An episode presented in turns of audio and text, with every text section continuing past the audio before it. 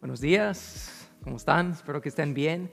Em, nosotros llevamos realmente meses estudiando el libro de Éxodo y hemos visto varias cosas sobre la vida de Moisés y los israelitas y lo que Dios ha hecho con ellos. Y vamos a ver un momento clave, un momento popular, realmente un momento que muchos ya saben de las vidas de ellos, el momento que Dios abre el mar y les permite cruzar sobre tierra seca. Pero antes de ver los detalles de eso, quiero como actualizarnos un poco y darnos un resumen de lo que hemos visto a lo largo de estas semanas para que todos estemos en el mismo sentir y que entendamos bien lo que Dios nos quiere comunicar hoy. El pueblo de Dios lleva 400, más que 400, 430 años en el país de Egipto, llevan siglos como esclavos de los egipcios y Dios levantó a Moisés. A los cinco años es adoptado por la hija del faraón, la princesa, y él creció aprendiendo todo de los egipcios en el palacio, si se recuerdan, pero él siempre sabía que era un hebreo, que era un hijo de Dios. Y a los 40 años Moisés salió del palacio y mató a un egipcio pensando que todos los israelitas iban a levantarse con él y seguirle a él, a ir a derrotar a sus enemigos los egipcios. Pero no fue así. Los israelitas lo rechazaron, los egipcios lo querían matar, así que huyó al desierto donde estableció una nueva vida. Se casó, tuvo hijos y trabajó como pastor, trabajando para el mejor patrón en el mundo, su suegro, cuidando las ovejas de su suegro. Y luego, 40 años después, ahora a los 80 años, Dios habló a Moisés desde en medio de una zarza ardiente, enviándolo de regreso a Egipto para enfrentar al faraón y liberar a los israelitas. Y Moisés puso excusas, pero al final obedeció y enfrentó al faraón, pero el faraón no hizo caso, no liberó a los israelitas. Por eso Dios envió las diez plagas y la última plaga fue la muerte de todos los primogénitos egipcios, pero los niños de los israelitas fueron salvos porque Dios les ordenó a cubrir con sangre de un cordero la parte superior del marco de la puerta de la casa. Pero cuando el faraón vio que su propio hijo había muerto. Éxodo 12, 31 dice, esa noche el faraón mandó a llamar a Moisés y Aarón y les dijo a gritos, lárganse, váyanse, dejan en paz a mi pueblo y llevan a todos los demás israelitas con ustedes, vayan y adoren al Señor como han pedido.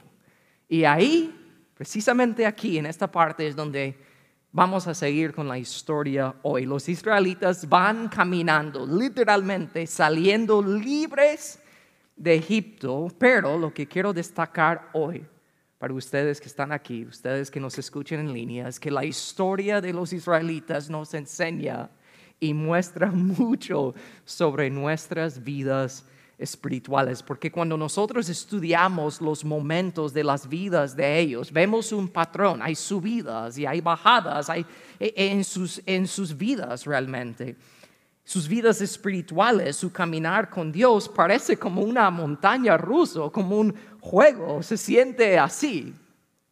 ¿Verdad? ¿Cuántos de ustedes dirían honestamente que muchas veces en sus vidas, sus vidas espirituales, se sienten así? Aunque las circunstancias entre los israelitas y nosotros son diferentes, lo sabemos. Igual, nosotros pasamos por los mismos momentos de subidas y bajadas en la vida espiritual y nosotros podemos aprender bastante, mucho de ellos sobre cómo es seguir a Dios. Específicamente hoy vamos a hablar sobre cuáles son algunas de las cosas que podemos esperar cuando seguimos a Dios. Pero antes de, de responder a esa pregunta, permíteme decir algo rapidito con las subidas y las bajadas de la vida espiritual, con los momentos y temporadas realmente de silencio de Dios y dificultades, si eres salvo, ¿ok? Si eres salvo, eso nunca quiere decir que Dios no está obrando todas las cosas a tu favor. La palabra dice en Romanos 8:28 que Dios dispone todas las cosas para el bien de quienes lo aman. E incluso con las subidas y las bajadas de la vida, los momentos de silencio de Dios, y las dificultades, eso tampoco nunca quiere decir que Dios se ha olvidado de ti. La palabra dice en Isaías 44, 21, yo, el Señor, te hice, jamás olvidaré de ti. Eso es bueno, necesitamos escuchar eso, ¿verdad? Pero aunque podemos escuchar eso, podemos hablar de esa verdad, podemos escucharlo ser predicado en la iglesia, podemos leer esas promesas en la palabra de Dios, que todas las cosas se dispone para bien y, y que nunca se ha olvidado de nosotros. Podemos entender eso si somos honestos, hay momentos en que cuestionamos el plan de Dios en nuestras vidas, cuestionamos si Él va a sacar algo bueno de nuestro dolor y nuestra tristeza. A veces nos entra el pensamiento y la sensación de que Dios ha olvidado de nosotros, pero por eso yo quiero mostrarles hoy a través de unos momentos poderosos en las vidas de los israelitas que Dios siempre, escúcheme, Dios siempre está involucrado en nuestras vidas. Así que ahí traten de imaginar eso. En la historia tenemos a los israelitas, van saliendo de Egipto después de más de cuatro siglos, ¿ok? Hay más ahora de dos millones de israelitas. Literalmente están saliendo de Egipto y están siguiendo a Dios. Y vemos primero que aprendemos de ellos que cuando seguimos a Dios podemos esperar desvíos en el camino. Vemos el primer versículo, Éxodo 13, versículo 17. Cuando por fin el faraón dejó salir a los israelitas, Dios no los guió por el camino principal que atraviesa el territorio filisteo, aunque eso era la ruta más corta a la tierra prometida. Traten de, de captar eso. Los israelitas, ellos esperaban ir en una línea recta ¿verdad? O sea, ellos esperaban ir y salir de Egipto y cruzar el desierto, como pueden ver en ese mapa, y llegar directo a Canaán, lo cual es la tierra prometida. Ellos esperaban ir así, en una línea recta, en la ruta más corta, pero Dios no los guió así, Dios los guió así. Y saben que nosotros esperamos exactamente lo mismo. Deseamos que la vida sea así, recto, directo, fácil, pero en realidad es así. Todos nosotros lo sabemos, con subidas y bajadas, y muchas veces nos frustramos, somos impacientes, cuestionamos a Dios, cuestionamos a su plan, pero escuchen lo que la palabra dice sobre por qué Dios desvió a los israelitas. Dice el resto del versículo 17 que si los israelitas llegaron a enfrentar una batalla, podrían cambiar de parecer y regresar a Egipto. Capten eso, por favor, capten eso hoy. Los desvíos de Dios son para nuestro bien. Lo voy a repetir, los desvíos de Dios son para nuestro bien. Mira, mira esta imagen.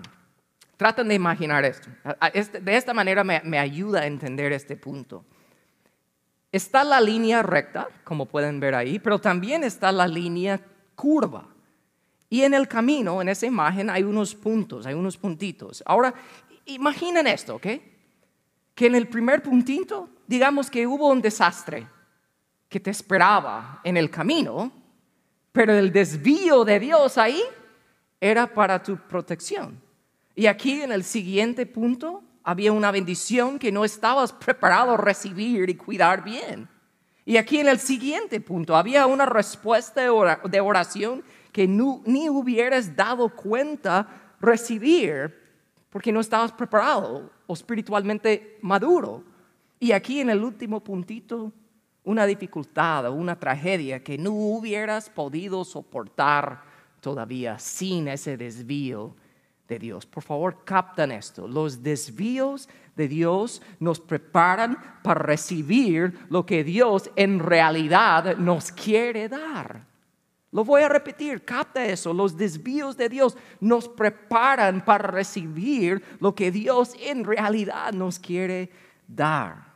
Piénsalo, la persona que quiere casarse ya, ¿verdad? Ya se quiere casar, ¿verdad? Capta eso. Dios quiere darte un buen matrimonio.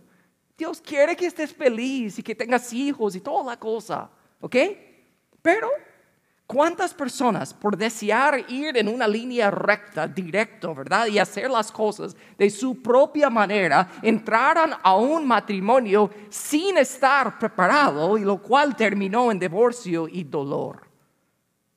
O podemos aplicar eso al dinero, digamos, que tú quieres mucho dinero y quieres muchas cosas materiales. Yo no voy a decir que Dios no quiere que tengas cosas. Siempre digo que Dios te quiere bendecir para bendecir a otros. Pero yo no, quiero decir que Dios quiere que seas pobre. Ok, Dios quiere que tengas cosas. Pero otra vez, por ir en una línea recta, directo y tratar de agarrar y acumular las cosas de tu manera, por no estar preparado, ¿cuántas personas que tenían mucho dinero ahora están en bancarrota? Los desvíos de Dios, lo repito, los desvíos de Dios son para nuestro bien. Entonces en el camino, cuando seguimos a Dios, podemos esperar desvíos. Pero también podemos esperar la guianza y la protección de Dios, porque Dios desvió a los israelitas, ¿ok? Y puede ser que ellos estaban cuestionando eso, estaban dudando, pero por eso me llena, me impacta tanto esta parte lo que Dios hace, porque Dios los desvía, pero de ahí versículos 21 y 22 del capítulo 13 dicen, el Señor iba delante de ellos y los guiaba durante el día mediante una columna de nube y les daba luz durante la noche con una columna de fuego. Esto les permitía, permitía viajar de día y de noche. El Señor nunca se quitó de su lugar delante de ellos. O sea, eso es la dirección clara y obvia de Dios, ¿verdad? Yo no sé ustedes, pero puede ser que estamos tentados a pensar, men, ¿cómo quisiera que Dios me guiara tan claramente y obviamente en mi propia vida? Pero sepa, nosotros tenemos algo que los israelitas no tenían. Nosotros tenemos la palabra completa y perfecta de Dios y también tenemos otra cosa que los israelitas tampoco tenían. Tenemos el Espíritu Santo y Jesús mismo dijo en Juan 16, 13 que el Espíritu de verdad, Él los guiará a toda la verdad. Nosotros seguimos a Dios porque nos guía. Ya está la dirección de Él, ya está su guianza.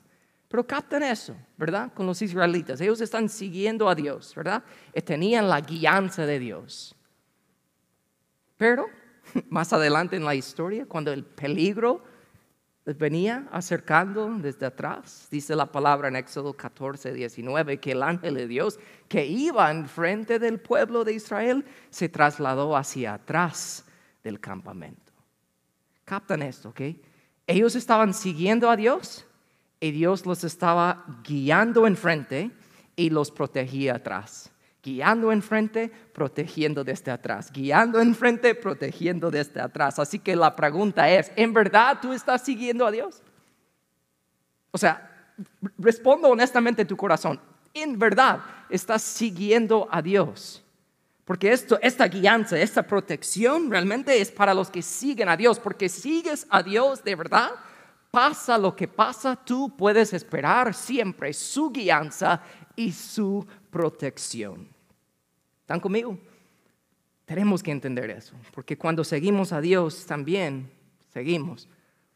No solo podemos esperar su guianza, su protección, pero también podemos esperar ataque espiritual. La historia sigue así. Cuando el rey de Egipto le llegó la noticia de que los israelitas habían huido, el faraón y sus funcionarios cambiaron de parecer ¿Qué hemos hecho al permitir que todos estos esclavos israelitas se fueron? Se preguntaban. Entonces el faraón preparó su carro de guerra y llamó a sus tropas. Esta imagen ¿okay? del faraón, este momento real en la historia que sucedió con el faraón preparando todo, es el momento en que el faraón está perdiendo su control sobre los israelitas solo para llenarse de más furia y más ganas de querer atraparlos de nuevo, ¿ok? Y ahora viene en camino tras de ellos. Esa imagen, trata de imaginar ese momento. Trata de imaginar la cara del faraón que viene con toda furia y con toda ganas de atraparlos de nuevo. Esa imagen, así es como el diablo te mira a ti. Cuando decides entregar tu vida a Dios, es como que ese es el momento que el enemigo pierde su agarre sobre ti, su control sobre ti, lo pierda, ¿verdad? Pero igual como el faraón, él viene con toda su furia. Él viene con todas las ganas, con todo su ejército tras de ti, porque quiere atraparte de nuevo. O peor, porque te quiere matar. El diablo te ataca porque quiere paralizarte con el miedo. Eso me hace pensar un momento, unos años después de que yo empecé a seguir al Señor, tuve la oportunidad en el 2009 de ir a la India con unos amigos misioneros y me abrió la oportunidad de predicar y compartir. Y rapidito les cuento esta historia. Fue un momento poderosísimo. Una de las primeras veces realmente que yo prediqué en otro país, y estaba asombrado y yo me recuerdo, yo prediqué sobre el gozo en la dificultad. Yo me recuerdo predicando sobre eso y había una madre con sus dos hijos sentado enfrente. Y la madre ahí con una gran sonrisa y yo tenía un traductor y todo. Y había una niña vestida de un vestido eh, rosada con una gran sonrisa así, grande. Y yo me recuerdo de ella, yo estaba predicando, predicando. Después del servicio terminé, yo compartí otra vez, repito, sobre el gozo en el sufrimiento. Después saliendo del servicio, viene ella conmigo y llamó al traductor y ella me dijo, quiero que sepas que el Señor te usó hoy porque hablaste a mi vida, Dios me habló a mi vida a través de ti, porque yo me acabo de enterar que tengo sida y también mis dos hijos y no sabemos qué vamos a hacer. Yo estaba gozo en el sufrimiento, yo estaba like, wow, like, ¿qué, qué, qué momento, yo quería predicar más. Y justo en ese momento, saliendo de la iglesia, vino un señor, me acercó así en mi cara, ojos amarillos y en inglés, de la nada. Era un hombre que no tenía camisa, estaba como, vivía en la calle. Y me acercó en inglés, me dijo, What are you doing here? ¿Qué estás haciendo aquí? Sal de mi país. Get out of my country, me dijo. Y yo estaba like, paralizado y me dio miedo. Y viene mi amigo, que era misionero ahí, y me dijo, eh, le dijo a él, hey, en el nombre de Jesús, que te vayas. Y se fue el Señor. Pero yo estaba like, paralizado con el miedo por un momento. Like, man, ¿qué, él me dijo, me dijo, mira, esto es un ataque espiritual, no te preocupes, sigue adelante, Dios te quiere usar. Y yo, yo experimenté ese momento, como que estaba como siguiendo a Dios haciendo algo y me quiso como dar miedo para no hacer nada y quedarme quieto, quedarme paralizado con el miedo. Pero nosotros no podemos hacer eso. Si estamos siguiendo a Dios, va a haber ataque espiritual. Y eso solo es un ejemplo. Pero hay un montón de otras maneras que somos atacados espirituales de unas maneras no tan obvias, ¿verdad? De tantas maneras. Pero no podemos paralizarnos con el miedo. Tenemos que seguir adelante. La palabra dice en Salmo 56, 3 que cuando tengo miedo, en ti te pondré mi confianza. Y les digo rapidito, algo poderoso y práctico que podemos y debemos hacer para protegernos de los ataques espirituales es memorizar la palabra de Dios. Cada mañana que yo llevo a mis hijos a la escuela, les hago memorizar la armadura de Dios. Y cada uno, los dejo a uno a una escuela y el otro a la otra escuela. Y antes de salir del carro, ellos me tienen que decir la armadura de Dios, porque yo oro, Señor, proteja a mis hijos, que ellos eh, eh, caminan bien hoy, que estén bien hoy. Y de ahí mis hijos digan, vamos a poner el casco de la salvación, coraza de la justicia, eh, escudo de la fe, cinturón de la verdad, espada del Espíritu y calzado de la paz. Y me llena de saber que ellos están aprendiendo eso. E, esas palabras no son magia ni nada. El poder en eso es la verdad en eso. Y eso es una manera práctica que nosotros podemos batallar contra el ataque espiritual memorizando la palabra de Dios. Porque cuando seguimos a Dios podemos esperar ataque espiritual. Pero también cuando seguimos a Dios podemos esperar pruebas de fe. Los israelitas andaban bien, ¿ok? Estaban caminando, ¿verdad? Siguiendo a Dios, todo está bien. después de siglos siendo liberados de Egipto y todo, están literalmente caminando, siguiendo a Dios. Pero ahora viene su primera prueba. Viene en camino una gran dificultad. El faraón y sus tropas vienen por ellos. Y dice el versículo 10 que mientras el faraón se acercaba, los israelitas levantaron la vista y se llenaron de pánico al ver que los egipcios los alcanzaban. Entonces, clamaron al Señor. Yes, hicieron bien, o sea, clamaron al Señor, qué bien. Reaccionaron bien, hicieron lo que deberían hacer, ¿verdad? Porque la última vez, si se recuerdan, hace unas semanas hablamos en el capítulo 5, la última vez que ellos tuvieron problemas, dificultad con el faraón, dice la palabra en Éxodo 5:15, que, que los israelitas al enfrentar problemas, no clamaron al Señor, sino dice la palabra que fueron a rogarle al faraón. ¿Si se recuerda eso? Por lo menos ellos han aprendido. Esta vez, al ver atrás y ver que venía en camino el faraón y sus tropas, clamaron al Señor. Qué bueno. Aprendieron.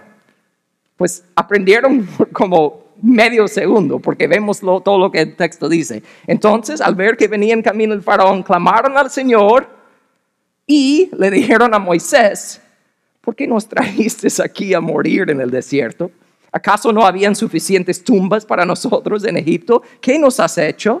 ¿Por qué nos has obligado a salir de Egipto? ¿No, ¿No, te dijimos que esto pasaría cuando estábamos en Egipto? Te dijimos, déjanos en paz, déjanos seguir siendo esclavos en Egipto. Es mejor ser un esclavo en Egipto que un cadáver en el desierto. Estas personas, los israelitas, acaban de testificar, me hace pensar eso, acaban de testificar un montón de cosas. Diez plagas en el país de Egipto. Acaban de ver con sus propios ojos el poder de Dios y ahora lo están siguiendo y viene la primera prueba y están llenos de miedo, están quejándose, están hablando que quieren regresar a su vieja vida de esclavitud.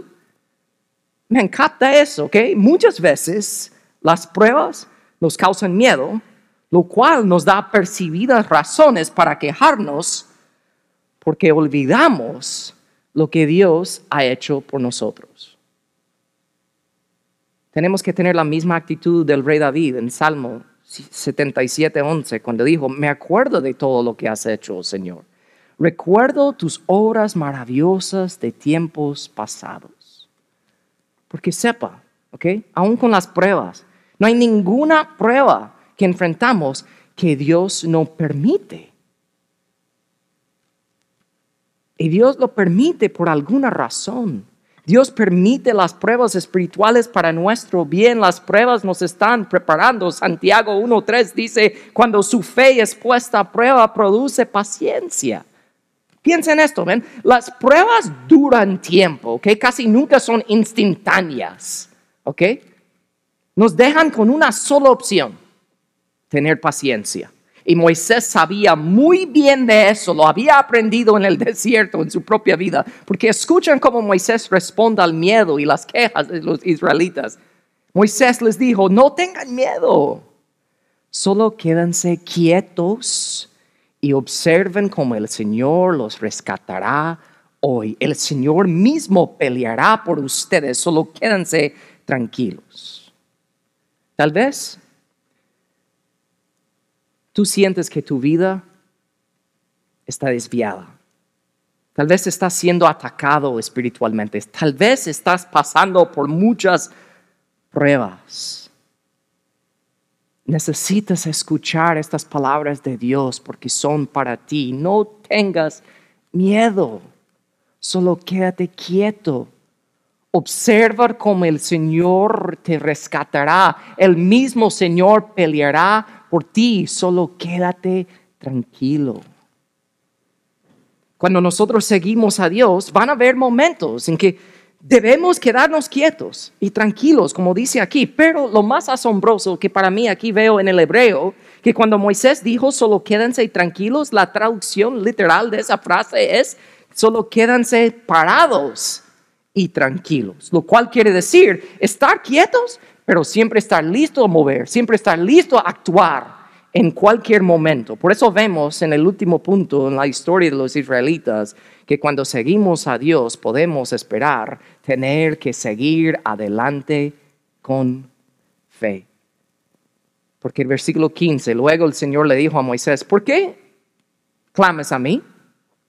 Dile al pueblo que se ponga en marcha. Esto está fuerte aquí. Dios le dijo a Moisés básicamente que se dejara de orar y que se moviera.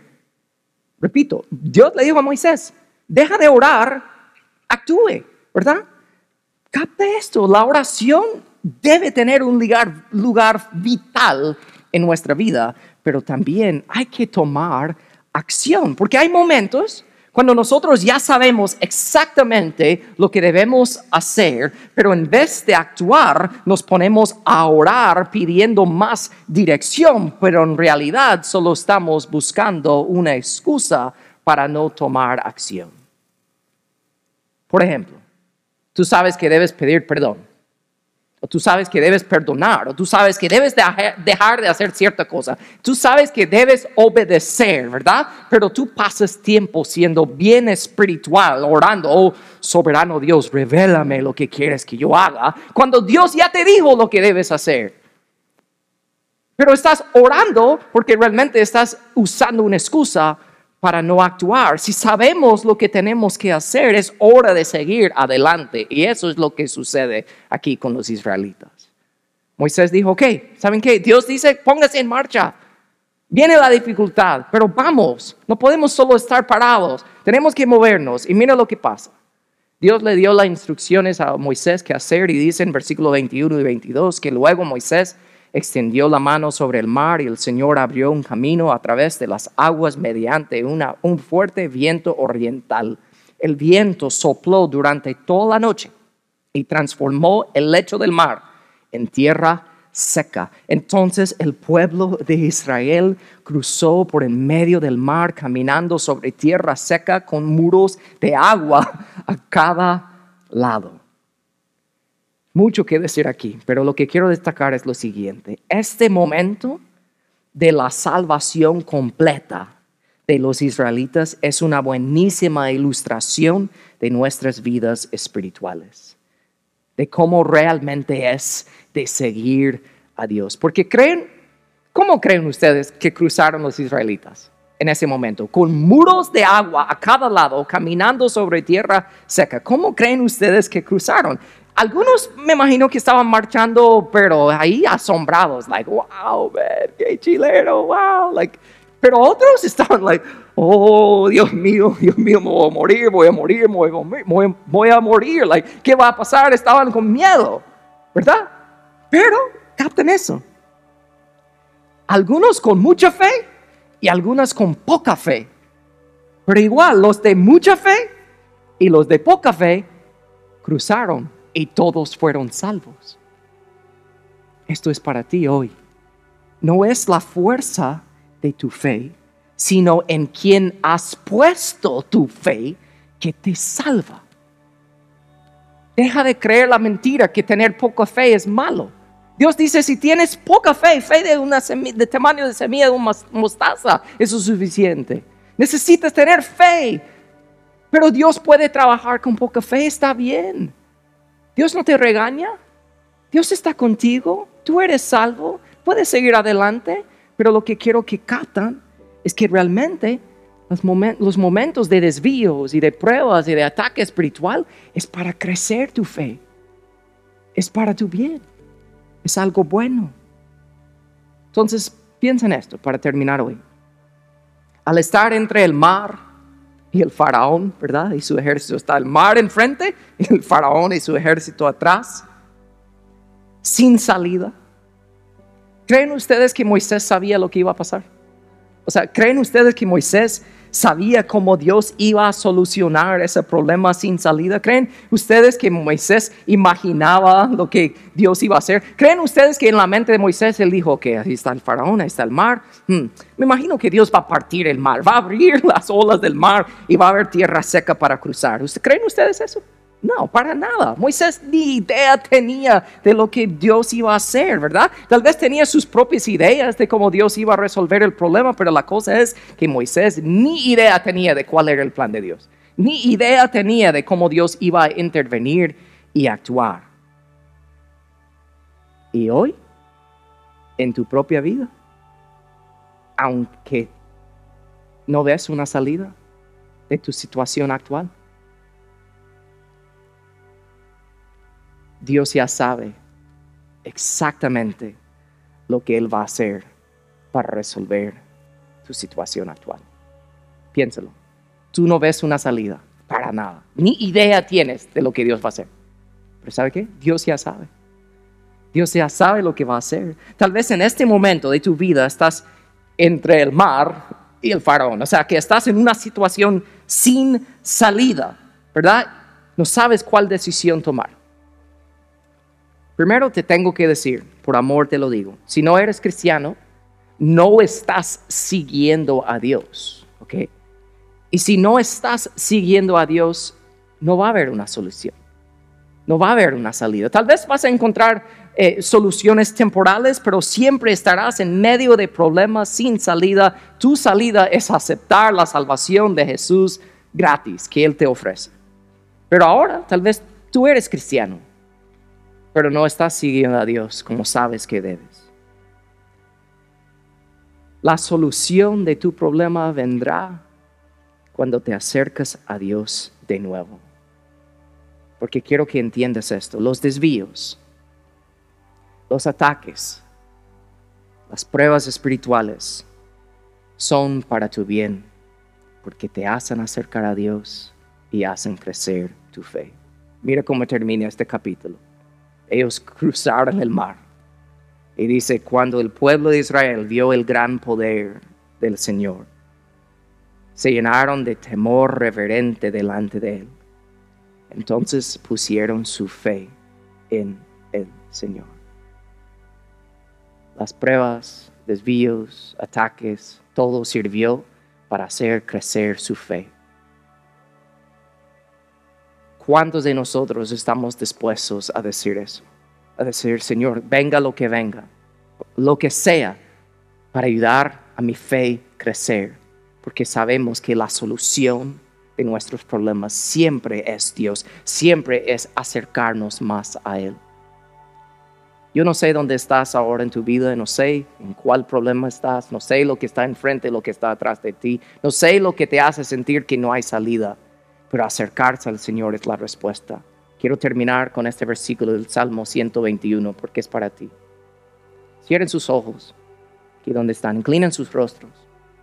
Capta eso. Estas palabras son para nosotros hoy. Dios está involucrado en nuestras vidas, aún en los momentos peores. Dios está involucrado. Acércate a Él. Mira lo que, escucha lo que dice. Salmo 121, es para ti. A las montañas levanto mis ojos. ¿De dónde ha de venir mi ayuda? Mi ayuda proviene del Señor, creador del cielo y de la tierra. No permitirá que tu pie resbale. Jamás duerme el que te cuida.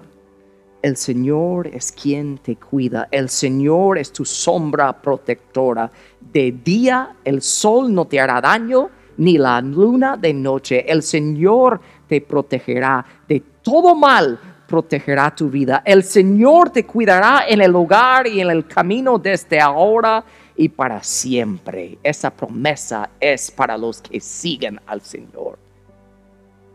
Padre, en el nombre de Jesús, te pido que nos ayudes a entender lo mucho que estás involucrado en nuestras vidas, que aún en los desvíos, en los ataques, en las pruebas, cuando nos sentimos que estás lejos, realmente esos son los momentos cuando estás más cerca, porque estás permitiendo esos momentos para nuestro bien, estás permitiendo esos momentos para prepararnos para cosas mayores, estás preparándonos, Señor, para ser mejor para ti, para glorificarte mejor en nuestras vidas. Te pido, Señor, que captemos eso, que cuando te sentimos lejos, que eso nos llena de ganas de acercarnos a ti más, entender no solo la frase, sino la verdad de que tú estás involucrado en nuestras vidas, Padre. Te necesitamos, Señor. Ayúdanos a entender eso y caminar y seguirte bien. En el nombre de Jesús, todos decimos amén y amén. Pueden escribir amén los que están escuchando en línea. Em, para ustedes que están aquí, si Dios te habló hoy y necesitas oración, necesitas eh, consejo espiritual, necesitas ayuda, em, el enlace que está en esta publicación que tenemos, los códigos que tenemos pegado en todo el santuario, ahí puedes encontrar nuestra página de conexión y puedes conectarte. O igual ustedes que escuchen en línea, por favor, usa el enlace que está en esta publicación. Déjanos saber cómo podemos orar y podemos ayudarte espiritualmente a seguir mejor al Señor. Paz, bendiciones.